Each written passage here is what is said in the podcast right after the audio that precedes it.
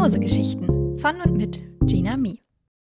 Hallo und herzlich willkommen zu Folge 20 von Mausegeschichten. Einfach 20 Folgen. Könnt ihr euch das ausmalen? Wir, wir, wir sind hier jetzt schon, wir sind nicht, ich wollte gerade sagen, wir sind im zweistelligen Bereich, aber das sind wir schon länger, aber wir sind jetzt keine Teenager mehr wir sind jetzt 20, okay? In einer Folge dürfen wir Alkohol trinken in Amerika. ich, okay, ich, ich weiß nicht, was ich hier rede, aber ja, schon 20 Folgen ist krass für mich, was aus so einer kleinen Idee entstanden ist. Und jetzt sitze ich hier in der 20. Folge und lese Geschichten. Und zwar lesen wir heute wieder ein wunderschönes Märchen, denn wir haben heute wieder eine Geschichte vom lieben Eglos, der jetzt auch schon in jedem Lesestream bisher dabei war. In jedem der drei Lesestreams hat er eine Geschichte eingeschickt. Wir haben erst gehört die Murmelmaus, das war die allererste Folge, dann den Violinenkönig und heute erwartet euch wieder ein wunderschönes Märchen. Ich gebe euch wieder gar keine Triggerwarnung. Es ist wieder eine Geschichte, die ihr problemlos, glaube ich, auch mit euren Kindern hören könnt. Und jetzt will ich euch gar nicht länger aufhalten. Wünsche euch ganz viel Spaß bei der Geschichte Händler und Krähen von Eglos Die warme Frühlingssonne ging langsam über den Hügeln im Osten auf, und auf dem großen Platz vor dem königlichen Palast von Eichenwacht herrschte ein reges Treiben, denn der erste Markttag des Frühlings war gekommen. Händler bauten eifrig ihre Marktstände auf und legten ihre Ware aus. Gemüse in leuchtenden Farben lag auf den Körben der Bauern von Mohnbruch. Zwergenhändler aus Untertal hatten feine Schmiedearbeiten aus Gold und Silber in ihren Auslagen. Kunstvoll gesponnene und gewebte Stoffe kamen von den Waldelfen des Mondhains, und die Gelehrten der Königlichen Akademie stapelten ihre Schriftrollen und Folianten voller uralter Geheimnisse und Zauber auf alten hölzernen Tischen zu hohen Türmen auf. Aus den Gasthäusern zogen langsam betörende Düfte über den Platz, und der Bäckermeister ließ große Wagen voller Brotlaibe und anderen Backwaren aus der Bäckerei herausziehen. Nach und nach füllte sich der Platz mit Händlern, Kunden, Reisenden und anderen Besuchern, die von Stand zu Stand zogen. Sigian hastete durch die Menge zu seinem Marktstand, der von seinen Helfern gerade fertig aufgebaut wurde. Das Gemüse in seinen Körben war größer und außergewöhnlicher als die Ware der anderen Bauern, denn er hatte als einziger das Privileg, ein Feld in Eichenwach zu besitzen. Sein Vorfahre war Marfon, rechte Hand und engster Vertrauter von Baldron Trollschlechter. Vor einem Weltalter herrschte im Reich des Königs von Eichenwacht ein erbitterter Krieg gegen die Trolle des Finstergrabens. Baldron führte die Heere der Menschen in die finale Schlacht, doch sie erlitten starke Verluste. Auch Baldron wurde schwer verwundet ins Feldlager gebracht, wo Marfon wartete. Er hatte einen großen Karren herbeibringen lassen, der mit einer großen, seltsamen Frucht beladen war. Sie war kugelrund, strahlte einen hellen blauen Schimmer aus und ihre dicke Haut war von feinen, tief ins Fruchtfleisch reichenden Rillen durchzogen. Er nannte sie die Aldorfrucht, doch niemand hatte jemals von so einer Frucht gehört oder sie gesehen, und Marfon hatte zu seinen Lebzeiten niemandem außer seinem einzigen Sohn erzählt, woher sie kam. Mit einer großen Axt schlug er ein Stück aus ihr heraus, zerteilte diese in kleine Teile und ließ sie an alle Verwundeten im Lager austeilen. Aus dem Loch der Frucht entsprang ein kleiner Wasserlauf, der den Hügel hinab auf das Schlachtfeld strömte, und das versenkte Gras, das von dem Wasser berührt wurde, erblühte urplötzlich wieder in leuchtendem Grün. Als Baldron sein Stück gegessen hatte, wurde er von einem neuen Lebensgeist erfasst. Seine Wunden heilten vor seinen Augen in kürzester Zeit, und das blaue Leuchten der Pflanze erglomm in seinem Inneren. Nach und nach kamen alle Verwundeten aus den Zelten hinaus und sammelten sich auf dem zentralen Platz des Lagers. Voller wiedererstarktem Mut und erfüllt mit neuer, beinahe unmenschlich erscheinender Kraft, stürmten sie zurück auf das Schlachtfeld, angeführt von Baldron, der sein mächtiges Schwert mit noch nie dagewesener Kraft schwang. Die Trolle, die immer weiter vorgerückt waren, wurden von der Wucht der Menschen überrumpelt und sie fielen einer nach dem anderen. Seit diesem Tag war nie wieder ein Troll im Reich des Königs gesehen worden, und es wurde veranlasst, den Tag des Sieges über die Trolle alle zehn Jahre mit dem großen Dekadenfest zu feiern. Den Nachfahren von Marfon, die im gesamten Königreich hoch angesehen waren, wurde aufgetragen, im Gedenken an ihren hochgeachteten Vorfahren zu jedem Fest eine Aldorfrucht anzupflanzen und sie so groß und kugelrund werden zu lassen wie diejenige von Marfon. Nie war es passiert, dass es zu einem Fest keine Aldorfrucht gegeben hatte, und mit der Zeit entwickelte sich im Reich die Legende, dass die Trolle zurückkehren würden, sollte die Frucht zum Festakt nicht reif sein. Einige Leute schüttelten darüber den Kopf, doch für viele war es eine nicht unberechtigte Sorge. In letzter Zeit häuften sich Berichte über Trollsichtungen im Umland des Reiches, und die Legende wurde wieder häufiger in den Wurzhäusern und auf den Straßen erzählt. Auch Sigian hatte schon von den Vorkommnissen gehört. Das Dekadenfest fand traditionell drei Tage nach dem ersten Markttag im Frühling statt. Es war das erste Mal für ihn, dass ihm die Ehre zuteil wurde, die Aldorfrucht anzupflanzen, denn sein Vater war nach dem letzten Dekadenfest von ihm gegangen. Doch dieses Jahr schien die Frucht nicht zu gedeihen. Er hatte den Samen, ganz wie er es von seinem Vater gelernt hatte, früh genug in den eigens dafür angelegten Acker im Königspalast eingepflanzt und pflegte den Sprössling nach den alten Regeln und Bräuchen. Doch war bisher nicht mehr als ein dünner, blattloser Stiel aus der Erde gewachsen. Außer ihm hatten nur eine Handvoll anderer Leute Zugang zum Aldorgarten und noch weniger wussten über den Zustand der Frucht Bescheid. Die letzten Tage verbrachte Sigian fast durchgehend bei der Frucht, um sie zu pflegen, oder in den Archiven des Königs, um alte Schriften über die Aldorfrucht nach möglichen Komplikationen zu durchsuchen. Auch während der Nacht harrte er meist schlaflos im Garten aus, doch heute am Markttag musste er sich um sein Geschäft kümmern. Sein Vater hätte das so gewollt. Seid ihr fertig? fragte er Janso, seinen Helfer und alten Freund. Dieser nickte und antwortete Es ist alles bereit, nur scheint der Eigentümer nicht in der besten Verfassung zu sein. Er schmunzelte neckisch, fuhr dann aber mit ernster Miene und gedrückter Stimme fort. Sieht es so schlecht aus? Die Pflanze ist seit einer Woche nicht mehr gewachsen. Wir haben alles Mögliche ausprobiert. Es ist zermürbend, erzählte Sigian und strich sich mit den Händen durch seine Haare. Dann fuhr er fort. Niemand weiß mehr, was wir noch versuchen können. Der König wurde bereits in Kenntnis gesetzt. Es steht nicht gut um das Fest, doch er hält eisern daran fest, dennoch mit den Vorbereitungen zu beginnen. Und dann ist da noch die Sache mit dieser Erzählung, die unter den Leuten umhergeht. Du glaubst doch nicht wirklich an dieses Märchen. Das ist nur eine Geschichte, die man kleinen Kindern erzählt, um ihnen abends Angst einzujagen, flüsterte Jan so ihm zu. Er ist ein guter Mann, kräftig, treu und eifrig, aber manchmal ist er zu praktisch und zu oberflächlich, ohne den kleinsten Funken Glauben an das, was nicht direkt vor ihm steht, dachte Sigian, bevor er seufzend antwortete Ich kann nicht sagen, dass ich es nicht tue. Du kennst die Geschichte von Marfon und Baldron, von der Schlacht und der ersten Aldorfrucht. Und mit meiner Verantwortung gegenüber den Menschen und dem Reich kann ich es nicht riskieren, all das nicht zumindest etwas ernst zu nehmen. Er wusste, dass er ihn nur mit dieser Antwort zufriedenstellen konnte. Sigian glaubte aus tiefstem Herzen an die Prophezeiung. Jede Faser seines Körpers schien zu pulsieren, wenn er daran dachte, und irgendetwas tief in ihm sagte ihm, dass das nicht bloß eine erfundene Geschichte war, sondern eine reale Gefahr für das Königreich bestand. Janson nickte verständnisvoll und gemeinsam gingen sie zum Marktstand. Nach einer kurzen Zeit kamen die ersten Kunden, um ihre Körbe mit Sigians Waren zu füllen und sich mit ihm über Neues und Altes auszutauschen. Er liebte das Händlerleben. Die Atmosphäre auf den vollen, lauten Marktplätzen, auf denen man zu Spitzenzeiten sein eigenes Wort nicht mehr verstand die Düfte von frischen Lebensmitteln, exotischen Kräutern, uralten Büchern und warmem Metall, das sich in der hoch am Himmel stehenden Sonne aufgeheizt hatte.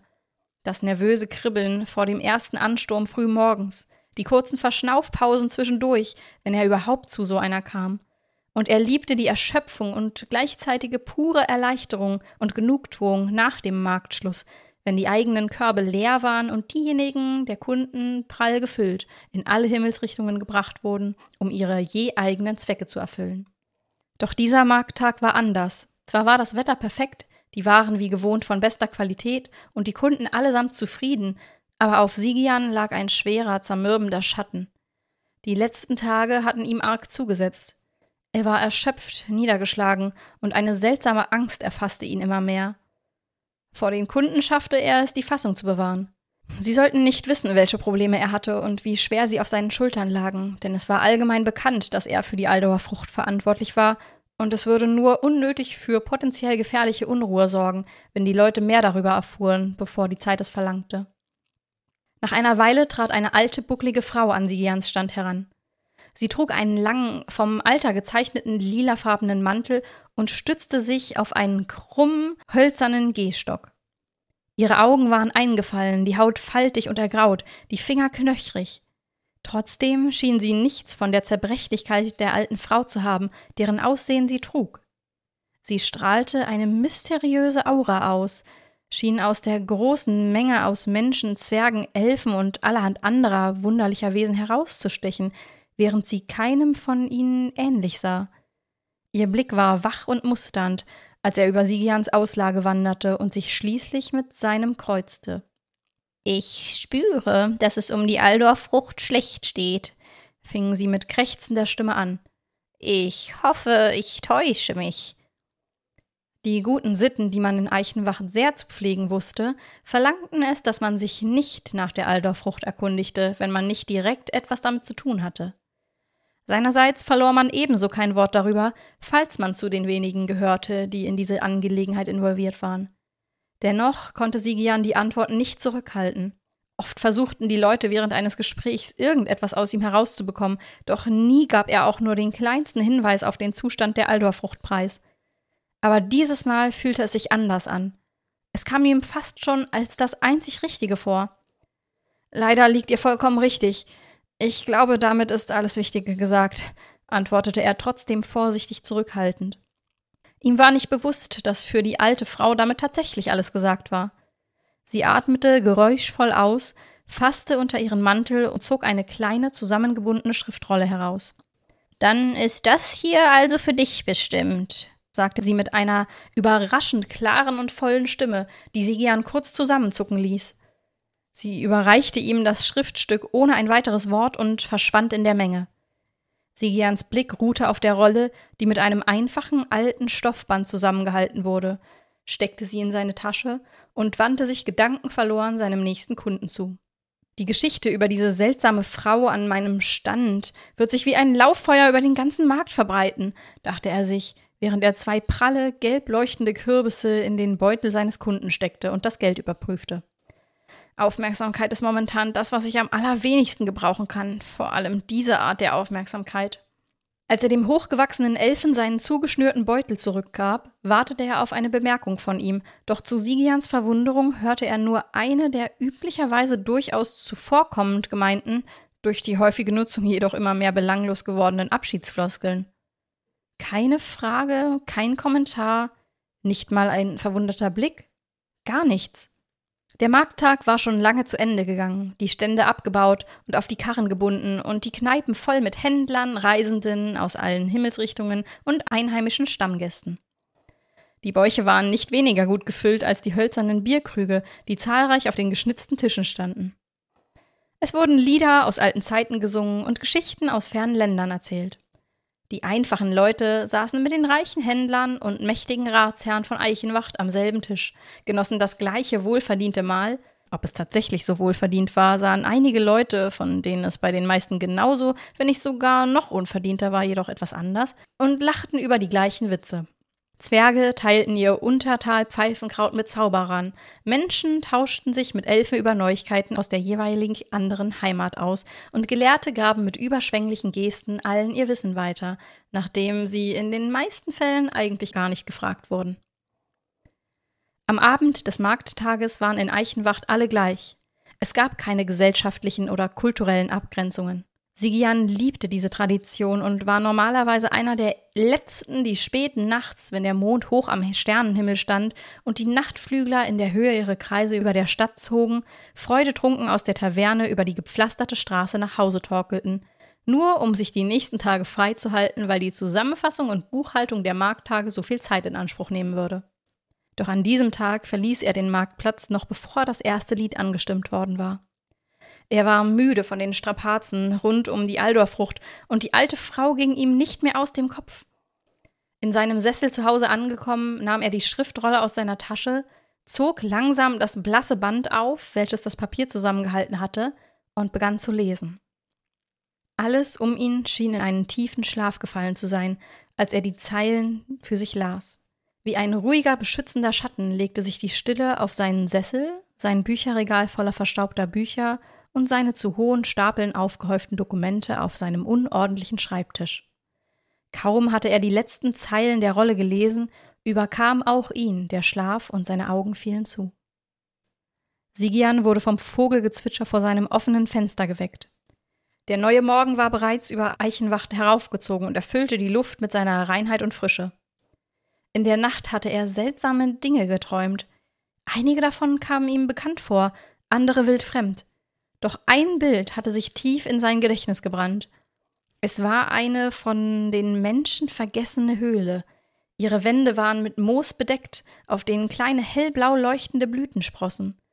Farne wucherten vor ihrem Eingang, ein kleiner Bach floss aus ihr heraus und sprudelte weiter durch einen dichten Eichenwald, dessen Bäume grobe Rinden hatten und hoch in den Himmel hinaufragten. Die Sonne zeichnete helle Flecken durch die vereinzelten Löcher in den Baumkronen hindurch auf den grünen Waldboden, aus dem sich unzählige saftig grüne Grashalme herausreckten. An ihren Spitzen trugen sie feine Ähren mit glimmenden Samen, die genauso blau schimmerten wie die Blüten auf den Moospolstern an den feuchten Höhlenwänden, und ihre Blätter glichen langen, dünnen Schwertern, die hoch erhoben in den Händen von fähigen Kriegern in die Schlacht zogen.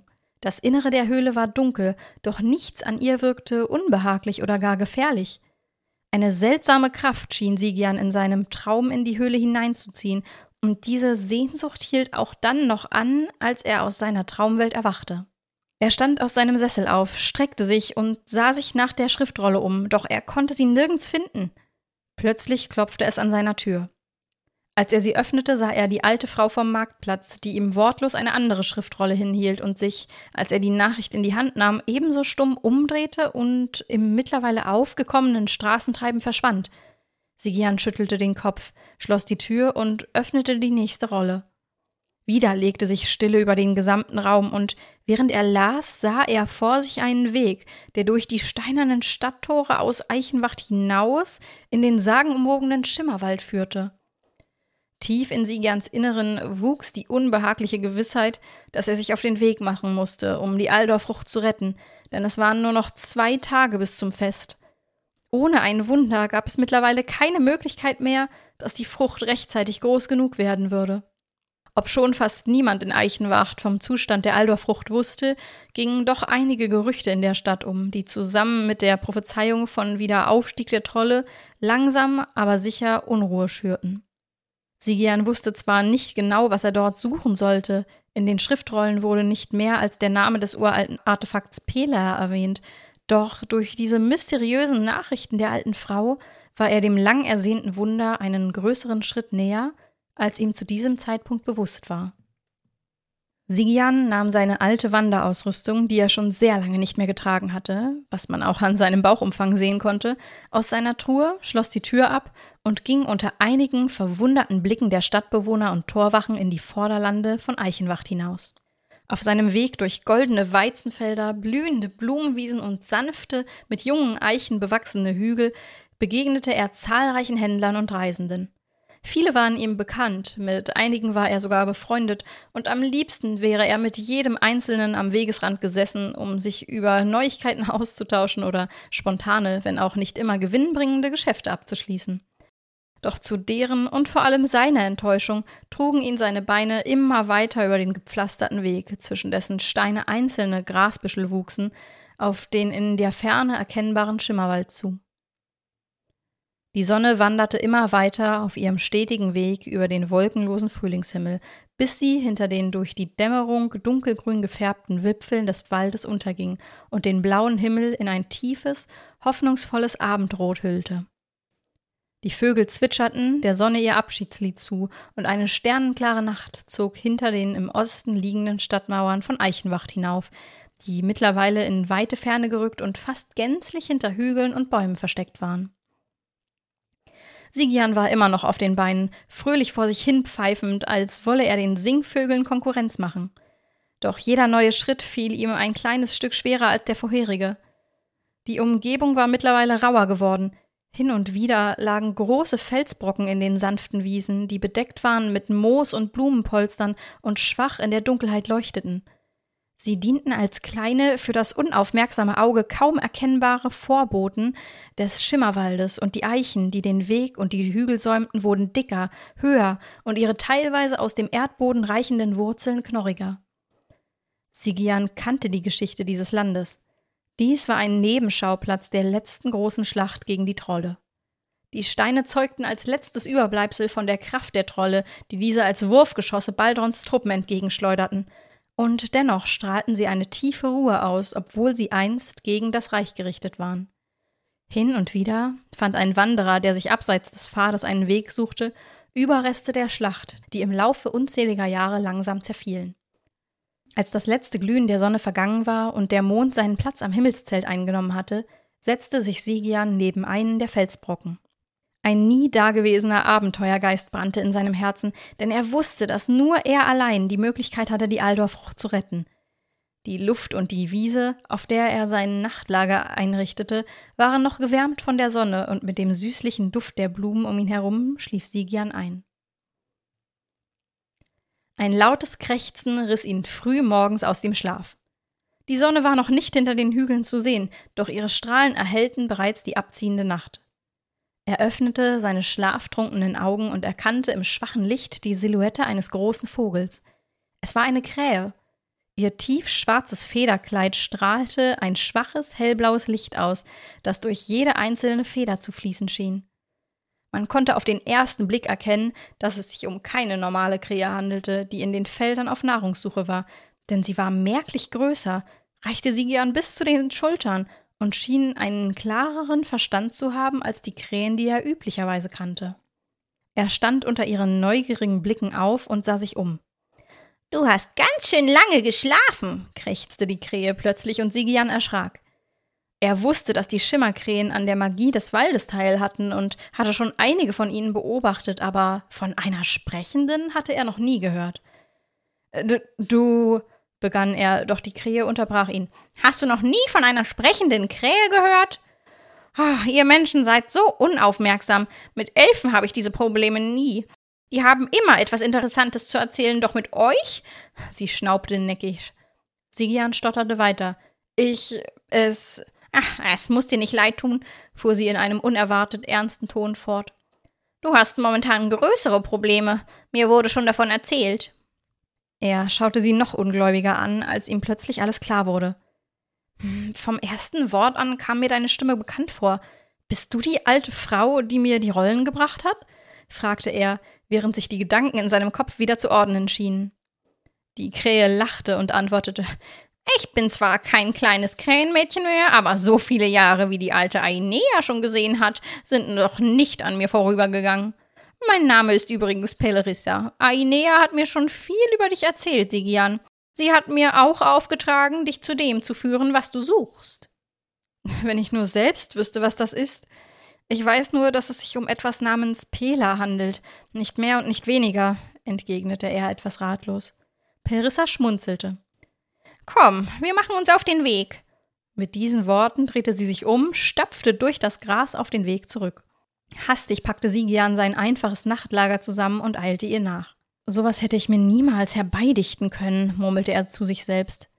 Ich bin ein anständiger Händler und ich darf wohl behaupten, ein sehr erfolgreicher, aber in mir steckt kein Abenteurer.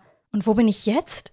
Mein Wanderpartner ist eine sprechende Krähe, die von einer seltsamen alten Frau geschickt wurde, und ich suche ein Artefakt, dessen Sinn und Aussehen ich nicht kenne und über das ich nichts weiter weiß als seinen Namen. Noch dazu ist übermorgen das große Fest, das es aber ohne mich bald nicht mehr geben wird, und das Königreich womöglich noch dazu. Er kratzte sich am Kopf. Mittlerweile hatte er zu Perissa aufgeschlossen, auch wenn sie mit Absicht etwas langsamer gelaufen war, was sie ihm aber natürlich nicht erzählte. Die Menschen waren ein sehr stolzes Geschlecht, und sie wollte ihn nicht unnötig entmutigen. Sie hat dir also nichts über den Pela erzählt? fragte Pelrissa neugierig, und Sigian schüttelte verneinend seinen Kopf. Sie seufzte und sprach weiter. Typisch Ainea. Du musst wissen, sie treibt sich gerne auf Märkten herum und lässt die Leute etwas im Dunkeln tappen, indem sie ihnen Rätsel vorgibt. Normalerweise drehen sich die Angelegenheiten nur um Kleinigkeiten, verlorene Beute, gestohlene Äpfel, aber nicht um das Schicksal des Reiches. Stur wie sie ist, wollte sie die Nachrichten unbedingt selbst überbringen. Ich konnte nichts dagegen tun. Sigian sah sie erstaunt an. Du meinst die Prophezeiung? Ist sie tatsächlich wahr? Perissa nickte und schien belustigt zu sein. Natürlich, begann sie kichernd. Ich habe schon davon gehört, dass es bei euch Nichtkrähen einige Zweifler gibt und die Prophezeiung fast schon zu einem Gerücht verkommen ist. Doch ich kann dir sagen, sie ist wahr. Ich nehme an, im Zuge deiner Abstammung von Marfon Krähenhüter und deiner Beauftragung mit dem Anbau der Aldorfrucht hast du dich ausführlich mit der Prophezeiung auseinandergesetzt. Doch scheinst du einen unscheinbaren Nebensatz mit einer Andeutung auf eine unerwartete Reise außer Acht gelassen zu haben. Krähenhüter? Und welcher Bericht? fragte Sigian sichtlich durcheinander. Hat Ainea dir wirklich gar nichts erzählt? Ach, alles muss man selbst erlegen. Also. Sie legte eine kurze Pause ein und schien nachzudenken. Marfon hat die Aldorfrucht selbstverständlich nicht einfach so hinter einem Stein gefunden. Sie war ein Geschenk der Krähen, genauer gesagt von Ainea höchst selbst. Die Krähen waren und sind die geheimen Hüter und Seher des Reiches, aber so ein direkter Eingriff in die Geschichte passiert sehr selten. Sie war es, die ihm damals den Samen der Frucht und eine kleine Fiole des Pelas, dem Wasser der Krähen gab und ihm auftrug, niemanden von diesem Ereignis zu erzählen. Den Rest dieses Teils der Geschichte kennst du ja. Nach dem Sieg verbreitete sich die Geschichte wie ein Lauffeuer unter den Völkern und die Tradition des Dekadenfests und der Aldorfrucht wurde eingeführt. Doch niemand konnte Marfon das Geheimnis der Aldorfrucht entlocken.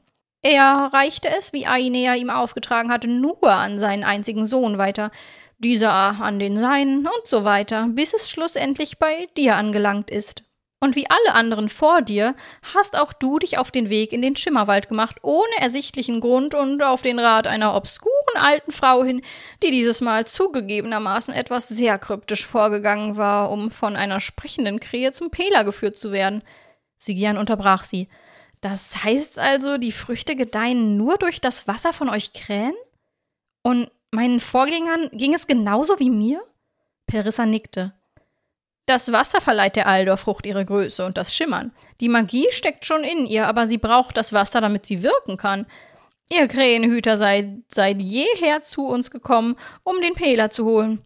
Ohne ihn keine Aldorfrucht, ohne Aldorfrucht keine Magie, ohne Magie kein Reich, ohne Reich. Ach, so schwer ist das doch nicht. Du verstehst schon. Sigian schmunzelte und Perissa stupste ihn in die Seite. Du sorgst dich, ich fühle es, aber Du wirst dein Ziel erreichen. Du bist bereits näher, als du denkst. Als sie nebeneinander dem Pfad immer weiter durch die mit Eichen und langen Gräsern bewachsenen Hügel gefolgt waren, kamen sie an der Grenze des Schimmerwaldes an. Eine breite steinerne Brücke überspannte einen murmelnden Bach, der die Bäume vom Umland abzutrennen schien.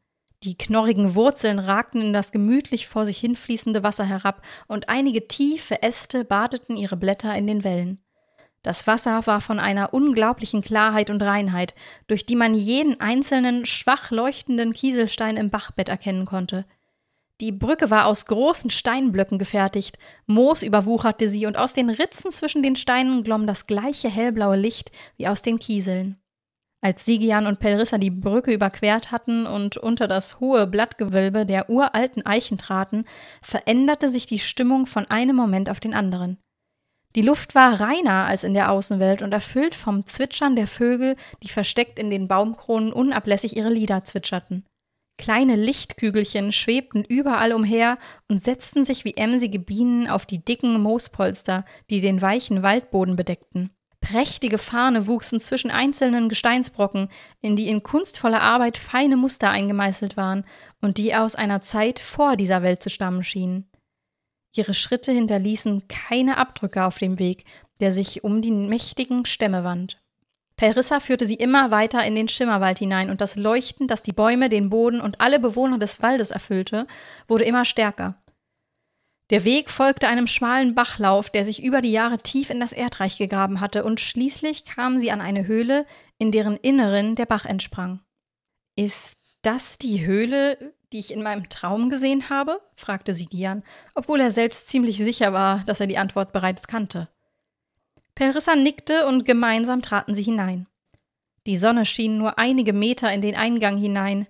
Im Inneren erhellten unzählige der Lichtkügelchen die Höhle mit einem hellblau schimmernden, von der Magie des Waldes erfüllten Licht. Sie war deutlich höher, als es von außen den Anschein hatte. Sogar die mächtigsten Bäume hätten ungestört in ihr wachsen können, ohne mit ihren Kronen auch nur annähernd die Höhlendecke zu berühren. Das Plätschern des Wassers erfüllte die Luft, überall entsprangen Wasserläufe aus den Wänden, die sich teilweise zu Wasserfällen zusammentaten und von einem Felsvorsprung zum anderen wanderten. Einige der Vorsprünge waren so groß, dass sich durch das herabfließende Wasser kleine Teiche auf ihnen bildeten, aus denen wiederum neue Wasserfälle entsprangen, welche auf die nächsten Terrassen oder in den großen See fielen, der in der Mitte der Höhle lag und sich bis an die Enden dieser eigenen und obskuren, aber dennoch friedlichen Welt zu erstrecken schien. Am Ufer des Sees stand eine bucklige Gestalt, die sich auf einen krummen, hölzernen Gehstock stützte und auf das Wasser hinausblickte. Ihr alter, lilafarbener Mantel glitzerte im Schein der Lichter und alle Merkmale des Alters schienen von ihm gefallen zu sein. Pelrissa trat an die Gestalt heran, dicht gefolgt von Sigian. Dein Weg hat dich also endlich hierher geführt, begann sie mit ihrer krächzenden Stimme, die ihm genauso bekannt vorkam wie ihre gesamte Erscheinung. Als Ainea sich umdrehte, sah er in ihren Augen das gleiche Funkeln, das sich auch im See und dem restlichen Wasser in der Höhle widerspiegelte, und ihr Blick war noch wacher, als er ihn bei ihren bisherigen Begegnungen wahrgenommen hatte. Ihre Augen schienen ihn bis in sein Innerstes zu durchdringen, doch es lag eine seltsam beruhigende, wohltuende Güte und Gnade in ihnen. In ihren von Falten überzogenen Händen hielt sie eine kleine gläserne Fiole, die mit einer ebenso blau leuchtenden Flüssigkeit gefüllt war. Der Pfropfen war ein in feinster Handarbeit und aus kristallklarem Glas gefertigter Kopf einer Krähe, die hauchdünnen Seiten überzogen mit dünnen Fäden aus gleißendem Licht, und die Aura, die aus dem Inneren des Fläschchens entsprang, entbrannte in Sigian eine nie dagewesene Hoffnung und Stärke. Das ist der Pela, fuhr sie fort, und Pelrissa kicherte, als wüsste sie bereits, was jetzt folgen würde. Ich, Ainea, erste der Krähen, Hüterin des Wassers, Führerin der Hüter, übergebe dir, Sigian Krähenhüter, das Wasser der Krähen, das dir ein Licht in deiner Dunkelheit sein soll, damit du die Macht der Aldorfrucht erneuerst und das Böse zurückhältst. Sie macht das immer so theatralisch, murmelte Pelrissa, Sigian belustigt zu und schnaubte erleichtert aus, als Ainea nichts von ihrem Kommentar bemerkte. Oder zumindest so tat. Unbeirrt fuhr sie fort. Genau wie deinem Vorfahren Marfon und allen Krähenhütern nach ihm, zu denen auch du gehörst, trage ich dir auf, die Aldorfrucht mit dem Pela zu wässern und die Trolle aus unserer friedvollen Welt fernzuhalten. Erfülle dein Schicksal zum Wohle aller Bewohner des Reiches, und dir wird der ewige Schutz der Krähen zuteil werden. Sie übergab ihm den Pela und Perissa nickte ihm wohlwollend zu. Die Fiole fühlte sich federleicht und zerbrechlich an, doch keine Kraft auf dieser Welt war stark genug, dem Glas auch nur den kleinsten Kratzer hinzuzufügen. Nun geh, Krähenhüter, möge sich das Schicksal deines Geschlechts ein weiteres Mal erfüllen. Damit drehte sich Ainea um und blickte wieder hinaus auf den See. Sigian legte den Pela behutsam in seine Tasche und zusammen mit Pelrissa verließ er die Höhle. An der Brücke über die Grenze aus dem Schimmerwald in die Vorderlande blieb die Krähe stehen. Meine Aufgabe ist zu Ende. Ich habe meinen Teil vollbracht. Jetzt geh und tu, was die alte Krähe gesagt hat. Morgen ist es schon soweit, sagte sie augenzwinkernd. Sigian bedankte und verabschiedete sich. Wir werden uns wiedersehen, ganz bestimmt, zwitscherte sie fröhlich, als sie zurück in den Wald hüpfte und zwischen den Bäumen verschwand. Er schaute ihr noch einen kurzen Moment lang nach und machte sich dann auf den Weg zurück nach Eichenwacht. Die Sonne war schon untergegangen, er hatte nicht mehr viel Zeit und noch eine lange Strecke vor sich, doch seine Beine trugen ihn durch die Magie des Pelers unermüdlich die Straße entlang, so dass er die Stadttore von Eichenwacht noch vor der Morgendämmerung erreichte. Schnell eilte er durch die Straßen, die über die letzten Tage festlich geschmückt worden waren, zum Marktplatz vor dem Königspalast. Das Podest für die Aldorfrucht stand schon an seinem gewohnten Platz und das Werkzeug für die Zeremonie war bereitgelegt. Es erleichterte ihn, dass in seiner Abwesenheit alles vorbereitet wurde, obwohl alle Involvierten über die Situation der Aldorfrucht Bescheid wussten. Als er an den Palastwachen vorbei durch die von der Morgensonne beschienenen Palastgärten hastete, kam ihm plötzlich Jan so entgegen. Da bist du ja endlich. Du kannst ja nicht einfach verschwinden und uns mit der. Ich erklär's dir später, rief Sigian ihm keuchend zu und betrat den Aldorgarten. Er war allein und die Pflanze sah immer noch so aus, wie er sie zuletzt gesehen hatte. Niemand außer ihm hatte die Erlaubnis, etwas an dem Acker zu verändern, nicht einmal der König selbst. Sigian kniete sich vor die Aldorfrucht auf die trockene Erde, nahm den Pela vorsichtig aus seiner Tasche und öffnete die Fiole. Eine hellblau leuchtende Dampfschwade entsprang aus der Öffnung, schwebte auf die Pflanze zu und senkte sich wie Nebelwolken an einem frischen Frühlingsmorgen um die Stelle, aus der ihr grüner Stiel aus der Erde sprang. Mit zitternden Händen goss er das Wasser der Krähen über den blattlosen Stiel. Dann trat er einen Schritt zurück und sah trotz all den Ereignissen, die er in den letzten Tagen erlebt hatte, erstaunt zu, wie sich die Magie entfaltete. Die Erde wurde erfüllt mit dem Schimmern des Pelers, die Aldorfrucht fing an zu pulsieren und zu wachsen. Große, saftig grüne Blätter sprossen aus dem kahlen Stiel heraus, der sich in Windeseile in die Höhe reckte. Als die Spitze Sigians Schulterhöhe erreicht hatte, beugte sie sich wieder hinunter und eine kugelrunde blaue Frucht schoss aus ihm. Sie wurde immer größer und die feinen, tief ins Fruchtfleisch reichenden Rillen durchzogen sie von der Spitze bis nach unten, wo sie auf der Erde aufkam. Auf dem gesamten Ackerboden sprossen dicht aneinander gereihte Büschel Gras, an deren Ähren feine hellblau glimmende Samen hingen, die den Garten in ihr hoffnungsvolles Licht tauchten. Plötzlich entsprang ein Lichtschwall aus der Aldorfrucht, der sich über das Reich ausbreitete, die dicksten Wände durchdrang und den Schatten der Angst vor der Prophezeiung von den Herzen seiner Bewohner hob. Die leere Fiole in seinen Händen fing an zu vibrieren, und er hob sich in die Höhe. Er sah ihr nach, wie sie immer weiter in den milden Morgenhimmel hinaufstieg und in einem hellen Lichtschwall verschwand. Sigian spürte, wie eine große Last von seinen Schultern fiel, und seit langer Zeit fühlte er sich wieder wohl und unbekümmert. Er hatte sein Schicksal erfüllt, das Reich vor einem bösen Ende bewahrt und war in die Riege der Krähenhüter eingegangen. Erleichtert legte er sich vor die Aldorffrucht in die weiche Wiese, blickte in den wolkenlosen Frühlingshimmel und eine Krähe krächzte voller Freude von einer der zahlreichen Dachspitzen über ihm. Das war Händler und Krähen von Eglos. Wie gesagt, wie immer ein wunderschönes Märchen von Eglos. Eglos ist unser kleiner, unser Grimm, unser Grimms Märchenschreiber hier. Immer sehr fantastisch magische Geschichten mit einem wunderbaren, heldenhaften Abenteuer. Und ich habe ja in ein paar Folgen zuvor erzählt, dass ich gerade diese ganzen Bilder aus der KI oder von der KI machen lasse für die Geschichten als Thumbnails und als Buchcover. Und ich muss sagen, zu dieser Geschichte ist ja mal ein so heißes Schnittchen bei rausgekommen. nee, jetzt mal ehrlich, also das Cover von Händler und Krähen gefällt mir richtig gut. Da ist ein, ein Charakter im Prinzip bei rausgekommen, der einfach nur wirklich auf einem literally echten gedruckten Buchcover drauf sein könnte. Und äh, hui, ein bisschen hot ist der Sigian auf dem Cover auf jeden Fall. Und natürlich habe ich, ich habe es euch letzte Woche angekündigt, diese Folge war etwas länger und dementsprechend habe ich mich natürlich, wie könnte es anders sein, äh, viel zu oft verlesen. Aber bevor ich euch in die Outtakes entlasse, mache ich noch einmal meinen obligatorischen Endsatz. Und zwar, wenn ihr jetzt selber Lust bekommen habt, eine Geschichte zu schreiben und einzusenden und damit beim nächsten Lesestream selbst vorgelesen zu werden, dann findet ihr alle Infos in der Folgenbeschreibung oder in, bei YouTube auch in der Videobeschreibung.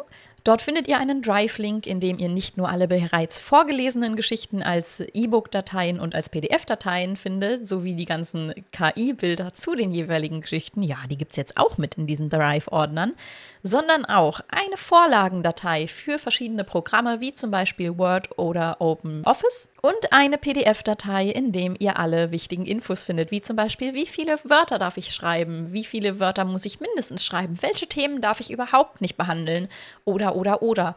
Das alles in der Folgenbeschreibung im Drive-Ordner. Und der nächste Lesestream findet statt am 13. November. Das ist ein Sonntag. Bitte eine Woche vorher circa eure Geschichten einsenden, denn ich brauche ein wenig Zeit, um die ganzen Geschichten zu kontrollieren, mehrmals durchzulesen, damit ich das im Stream dann auch einwandfrei lesen kann.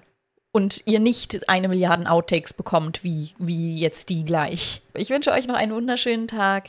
Bis denne und ganz viel Spaß bei meinen Versprechern. Platz. Und der Bäckermeister, die Waren waren, die Waren waren wie gewohnt, denn er war all, es, denn es war allgemein bekannt, dass er es sein Bücherregal voller bestaubter Bücher. Marfon hat diese und wie alle anderen von an, und ihr Blick war noch wacher, als er ihn bei ihrer bisherigen Begegnung als er die leere Fiole in seinen Händen fing an zu vibrieren.